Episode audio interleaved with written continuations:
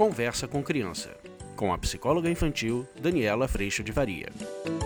E hoje a gente vai falar sobre um tema muito importante. Nossa, esse tema veio numa pergunta que eu acho que eu recebi no direct ali do Instagram. Gente, a pergunta que eu respondi é: como é que a gente pode agir com as crianças de uma forma que a gente possa ter o mesmo efeito da palmada? Vamos falar sobre isso?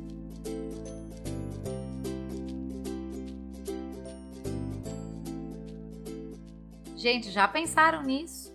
Qual é a forma que eu posso agir com os meus filhos que tem o mesmo efeito de uma palmada? Existe isso? É possível isso? Antes da gente começar esta grande conversa, eu queria dizer para vocês o seguinte: qual é o efeito da palmada? Vocês sabem qual é? Já notaram qual é? Normalmente a gente tem sim obediência, mas a gente tem obediência pelo susto, obediência pelo medo, obediência por essa sensação de que ou eu vou ser a pessoa que minha mãe está esperando de mim imediatamente, ou eu vou sofrer com a palmada e com medo, e aí eu me enfio lá e dou um jeito de cumprir aquilo lá. A obediência acontece, às vezes, a obediência, essa pessoa colocou para mim, Dani, é obediência instantânea instantaneamente a criança te obedece. Eu já trouxe várias vezes o vídeo sobre o bater e sobre quais são os efeitos disso. Fazia muito tempo que eu não trazia esse assunto, mas muitas vezes quando eu venho colocando para vocês essa experiência do espaço de consideração que diz não de uma forma acolhedora às crianças, com respeito e com consideração, muitas vezes eu recebo algumas mensagens questionando se isso não vai deixar as crianças folgadas, se isso não vai deixar as crianças se respeitando, achando que são donas do mundo e assim por diante. Mas eu acho que é tão interessante perceber que esse espaço de consideração, ele não é espaço de atendimento, ele não é espaço de fazer tudo que a criança quer. E isso é muito, muito importante, porque o espaço de consideração significa que todo mundo está considerado inclusive para eu dizer sim ou para eu dizer não para uma criança, por exemplo.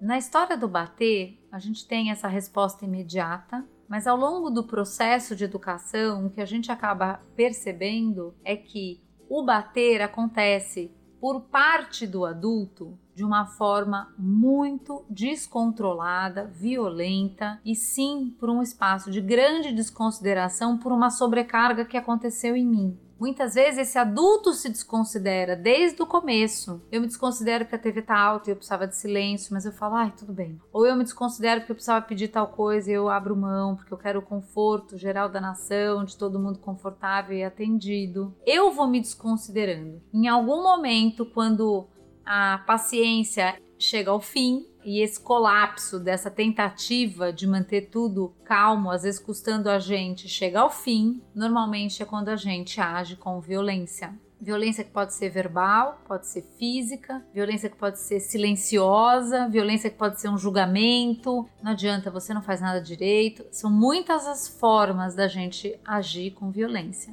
O ponto é, quando a gente tem esta experiência do bater, é muito importante que a gente perceba o quanto isso diz sobre nós e o quanto isso realmente é muito diferente do bater. Por exemplo, algumas pessoas já me perguntaram, Dani, quando este tapa é dado numa condição de absoluta tranquilidade, absoluta paciência por parte dos pais, se esse tapa seria um tapa educativo.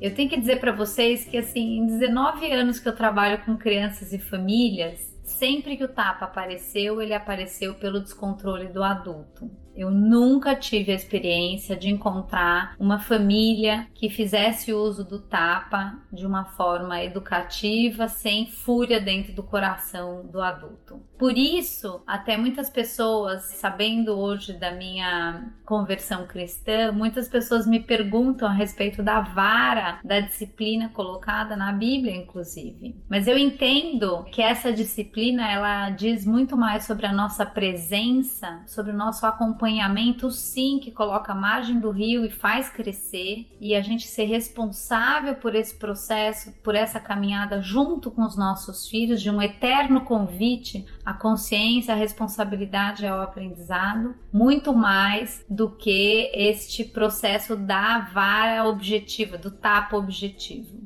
Já tive sim algumas pessoas me dizendo que quando crianças, os pais também da fé cristã faziam uso da vara do estou te corrigindo por causa disso, disso, disso, e você vai levar um tapa por conta disso, disso, disso. Mas eu tenho que dizer para vocês assim que na minha experiência, do que eu acompanhei durante todos esses anos e muitas famílias e muitas crianças, eu nunca vi isso acontecer. E na minha vivência como mãe, os momentos de descontrole e de fúria, eu nunca fiz uso do tapa em si, mas de algum jeito a violência sempre saiu de mim, seja numa frase grosseira, num grito, em alguma coisa desse gênero que também conta sobre mim. E esse é o convite que eu te faço para perceber o quanto esses momentos eles contam sobre a nossa postura, a nossa descompensação, a nossa sobrecarga, a nossa autodesconsideração. E eu quero que o outro me considere quando eu já me abandonei há muito tempo nesse processo. Mas a gente pode sim entender que, para mim, esse efeito da obediência pelo tapa e pelo medo, eu entendo que ele gera muito mais distanciamento do que proximidade. Porque o que eu observo é que as crianças começam a entender e a editar essa vida para o que eu posso mostrar e compartilhar com os meus pais e o que eu tenho que esconder. Porque caso isso apareça, aí sim eu vou tomar bronca ou tapa. Isso me preocupa muito porque imagina que nesse sentido, essa criança, ao invés dela entender que toda escolha, todo plantio que ela fizer, ela vai colher as consequências, ela está muito mais preocupada em os pais não saberem, não descobrirem, do que na consequência que ela mesma pode viver. Então, a eficiência da educação através do tapa eu não vejo. Eu acho, na verdade, que no instante talvez você solucione aquela situação, mas num longo prazo, o distanciamento, às vezes a mentira, a omissão e a leitura dessa criança de que ela devia ser diferente do que é e de que ela só vai ser amada se ela for o que está sendo esperado dela, começa a se fazer presente.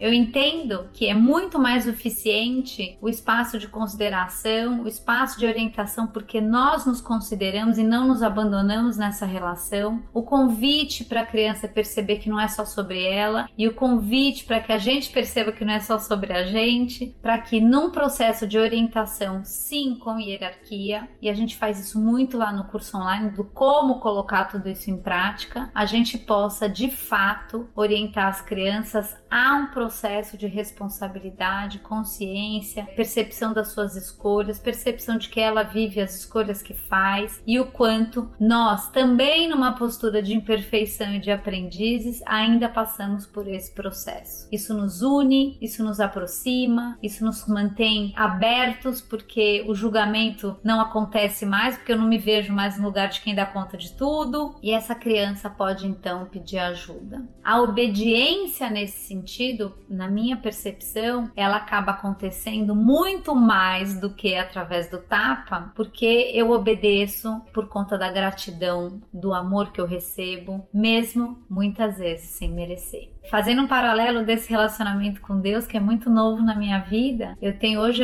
um prazer enorme de obedecer à vontade de Deus, exatamente porque eu recebo todo um amor mesmo sem merecer e é por gratidão. E eu entendo que dentro do processo de educação, com toda a orientação que a gente pode fazer desse lugar de aprendiz, a gente começa a criar esta presença nas nossas relações de amor, aí sim incondicional, independente do que você faça, e também a presença da gratidão por esse amor e a vontade que a gente continue todo mundo corresponsável construindo essa relação aberta de respeito, de consideração e de sim possibilidades inúmeras de ajustes durante a caminhada. Então, o que seria tão eficiente quanto tapa, que foi a pergunta que foi feita, eu diria para você, eu não vejo tapa eficiente, porque os efeitos Além da criança fazer uso do tapa, como eu já fiz em outros vídeos mais antigos, a criança achar que é assim que ela resolve todas as suas questões, o efeito primordial e talvez o mais difícil seja a distância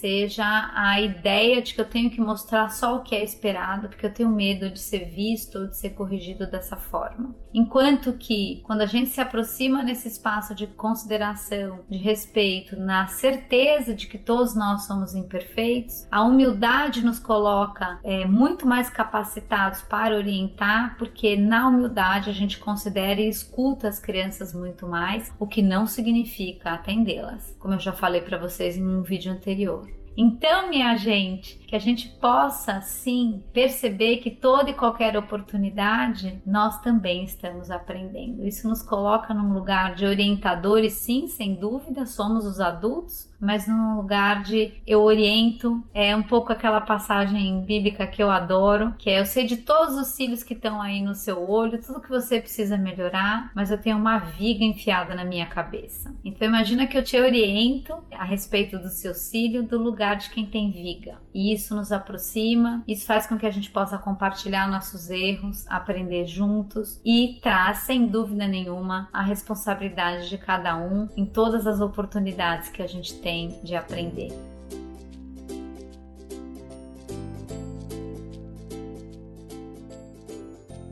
Eu espero que você tenha gostado desse vídeo. Eu agradeço a Deus em primeiro lugar no meu coração por toda a paz, por todo o amor e agradeço a tua presença aqui. A gente se vê. Tchau.